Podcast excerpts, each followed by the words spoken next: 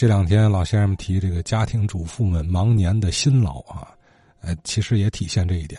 红酥手变成了红蓝手，九十八岁高龄的唐敏芝唐奶奶一听这就乐了。唐奶奶说：“我年轻时候可不就这样吗？但是手倒是没染蓝啊，人家可能干活精细。”呃，说起来巧妇啊，巧妇这个话题，唐奶奶愿意和大伙聊上几句。大家好。今天是二零二三年元月五号，小寒的节气。嗯，我首先呢，祝愿大家是吉祥如意，福寿康宁。嗯，迎接咱们这个新的一年。我呀，欠着这个刘哲老师啊，呃，一个节目。去年呢，天热的时候，有一位老先生提到一位。小妇人吧，一个嫂子，公公拿来一块料子，转天就要穿。这位小妇人就是一宿给赶制的衣裳。哎，我听了那个节目啊，我就有感触，就想想接着那茬说。后头因为我一拖呀，那么长时间也没提这个事儿啊。哎，这两天呢，哎，离着春节近了。昨天呢，哎，有一位老先生提起了妇女忙年拆拆改改，给孩子们又染染东西，染的蓝的、红的、黑的，哎呀，说的也特别好。我一看呢，这倒是机会。像说这个染衣服的事儿，我也干过，但是不是把手都染坏了。就说呀，我说这女人呢，就是。我打我小时候，你像我二几年、二五年生人，打我小时候所见所闻、亲身经历的事情，可以说我母亲呢，就是一个能手。你想，她要活着得一百得三十多岁了。过去有句俗话，说是女人呢，上炕啊一把剪子，下地是一把铲子。上炕一把剪子就是什么呢？裁剪一切一切的都会做。讲话了，单夹皮棉纱，嗯，你都得懂，都得会做。下地一把铲子就是煎炒烹炸，是料理家务都得行。还有一句啊，男人前边走，后边跟着女人的一双手，就是什么呢？这个男人出去。穿装打扮，整齐不整齐，体面不体面，都表现着这个女人的两双手，真是的。可以说，这个女人呐，料理家务太辛苦了。您说吧，就是做衣服，像男人的这个大褂，我还记得有那么有这么说法呢。什么叫大裁？什么叫小裁？这大裁就是什么呢？身高啊。得呀，两幅，这袖子不能接缝，都得前后身接缝，接完缝，做出来的衣裳，挺头的、平整的，不能是前边接着后边翘着，不行，这都是规矩。我也赶上那时候了，打小家里老的就让学针线活过去的女人什么都得会。做衣服、做鞋，这后手了。五六十年代了，六七十年代的时候都都又改新新的了。什么织毛衣了、勾这勾那的，都属于女工啊。绣花了都得会。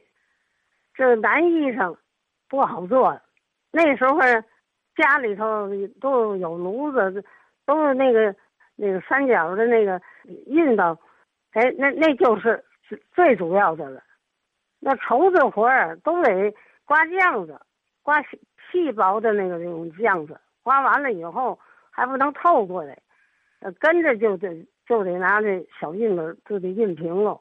好嘛，犄角旮旯的这地方那那都仔细极了，尤其是个盼子活儿，盼子活儿打那个盼子，我也会，我打小也学了，哎，打那盼子，钉那盼子。定的倍儿直啊！这都真性活儿啊。要女人的衣裳，女人衣裳裁裁这挖大金，现在人都不知道，我说的话恐怕都不是，就大伙儿就当笑话听吧。裁这个女人的这挖大金也是个学问，好嘛？裁不好，你这件大褂你穿出去领领的是拧着的，哎，还有这个女人衣服更复杂了，它得镶边儿，镶边儿加牙子，那纽帕得盘出来各式各样的呃花朵儿，好，那时候都小啊，都努力的。学习呀，你你巧，我比你还巧，所以我说呀，过去的女人呢，太辛苦了。我我我再再说一个题外的笑话吧。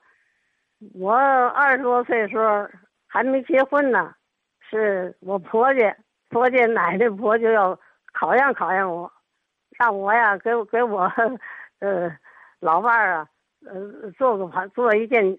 穿绒袍，冬天嘛凉着。我我结婚时候是，冷的时候啊，四五年，名义说是让我帮忙给做，实际呀就考验考验你这个针线活怎么样。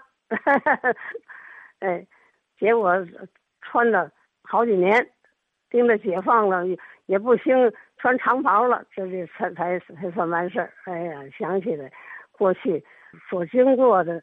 这个事情，真是的，就好像在眼前似的啊。离着年近了，嗯，我就先介绍介绍这个这女人的不容易。等我再想起来过年的事儿，有什么说的，我我我在咱们话说天津卫里再向大伙儿呃介绍。呃，这是。九十八岁十足年龄，九十八岁高龄的唐敏芝唐奶奶，哎，这回忆起来小时候也是啊，从小就开始的一种家庭训练，啊，养成这个女工的手艺，她也不是一天两天的事儿啊。呃，您听了吗？那会儿搞对象啊，还有这么个环节是吧？得找女方啊帮个忙，美其名曰帮个忙，给做件衣服吧。这其实是考试啊，要放现在也没问题。要什么样式吧，说好了，转天就给你快递到家。你看现在闺女们这个网购选衣服，那都一把好手。哎，这让别人做，让自己做，自己做你试试钉个扣子吧。哼，哎，当然了，咱也不能以偏概全。现在也有这个手巧的啊。咱们这个熟悉的老画友唐文全老师，他有个小侄女，嘿，二十多岁呀，手巧，随他这小伯伯，人家自己做的老味儿的衣服，老味儿的衣服像话吗？就到那个男的长袍马褂，女的旗袍，人自己开了家华服店呢，啊，各式各样，哎，新式的、老式的、民国范儿的，人都亲手制作，好着呢，疙瘩帕盘的。好着呢，你看看，这这是反过来说，民国时期呢，也不是哪个姑娘都有像唐奶奶这样的手巧，是吧？也因人而异，所以咱说的是大概率，啊，个别分子不在其内，是吧？